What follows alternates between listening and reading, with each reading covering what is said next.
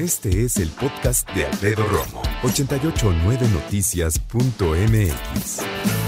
Para aquellos que estamos confinados en casa y que estamos haciendo home office, home radio en mi caso, ¿no? Eh, radio desde casa, necesitamos una serie de tecnología eh, o aparatos tecnológicos para poder sacar adelante nuestro trabajo. En este caso, nosotros el audio, pero también hay personas que se la pasan conectados a la computadora y al teléfono. Déjame decirte que yo conozco a muchas personas que trabajan desde el hogar. Su computadora, su teléfono son eh, pues aparatos imprescindibles, verdaderamente necesarios. Incluso ya algunos tienen algún otro eh, accesorio como los audífonos de manos libres, alámbricos, inalámbricos, hay unos que tienen también micrófonos especiales, micrófonos de junta, eh, la computadora para la videoconferencia o el teléfono también, bajar un software, eh, si es que ya tenían algo, incluso empresas que compraron software y licencias para que todo su equipo pudiera trabajar desde casa. Esto suena bien, suena interesante, pero también hay que hablar, pues, algunos detalles. Por ejemplo, no todas las personas saben usar la computadora, el teléfono o incluso las aplicaciones o el software que se necesita. No lo usan al mismo nivel todos o todas, ¿no? ¿Cuánto tiempo requieres para aprender a, usar una nueva plataforma? Bueno, a lo mejor si eres una persona que se dedica precisamente a la ingeniería computacional o si tienes una licenciatura en sistemas, este tipo de cosas, se te hace mucho más fácil, ya tienes una noción mucho más grande de lo que esto representa, pero ¿y si no? Aquellas maestras, por ejemplo, que tienen ya décadas dando clases y de buenas a primeras la escuela le dice, oye, pues ahora tienes que dar clases por video y tú así de, espérame, pues yo nada más tengo este teléfono, pues lo que tengas.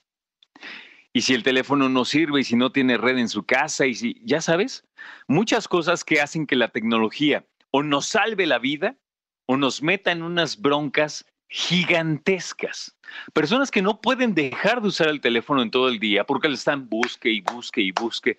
Tú que eres director, que eres coordinador, que eres gerente, tú que tienes a cargo personas que trabajan contigo y para ti, que hacen un equipo, que te buscan para que le resuelvas cosas, cuando tú en realidad también de repente dices, o sea, sí entienden que yo también le estoy entendiendo a esto. O sí entienden que es domingo, o sí entienden, ya viste la hora que es, hijo. O sea, no, no pueden parar. Y con esto de, ah, es que estás en tu casa, si estás en tu casa, oye, qué gran bendición, no estás haciendo nada, ¿no? Pero ¿qué tal atender a los niños? ¿Qué tal, atender la casa? ¿Qué tal atender la higiene de la casa o tu higiene personal? ¿No? ¿Qué tal atender a la mascota? ¿Qué tal ponerte al corriente con tu libro? ¿Qué tal eh, querer ver una película? ¿Querer ver tu serie favorita? ¿No? Querer hacer, hacer ejercicio. Querer bañarte y no puedes. ¿Qué está pasando? ¿no? La cosa está compleja y la tecnología, reitero, sí nos salva, pero también nos mete en otras broncas. Nos forza a aprender y eso es bueno. Por supuesto que es bueno.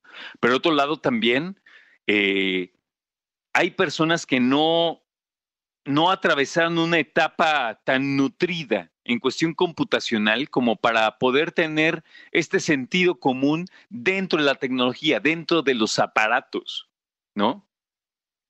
¿A qué edad se presentó la primera computadora en tu casa? ¿Qué edad tenías cuando existía la primera computadora en tu casa? ¿Qué tipo de computadora fue? ¿Fue una PC? ¿No? ¿Fue una Mac? Fue todavía antes, como en mi caso, en donde teníamos primero una eh, máquina de escribir, pero electrónica. Había unas que le apretabas así bien suavecito, pero todavía era mecánica la manera en que imprimía la letra en el papel. Sonaba el guamazo, ¿no? Pero había otras que eh, escribías toda la oración o el renglón y cuando terminabas el renglón, te avisaba para ver si quería revisar y se lo había escrito bien, entonces le dabas enter y entonces imprimía el renglón en la hoja. Después, algunas otras computadoras eh, fueron llegando al mercado y nos fuimos acomodando, ¿no? Desde la 386, 486, ¿te acuerdas de esas?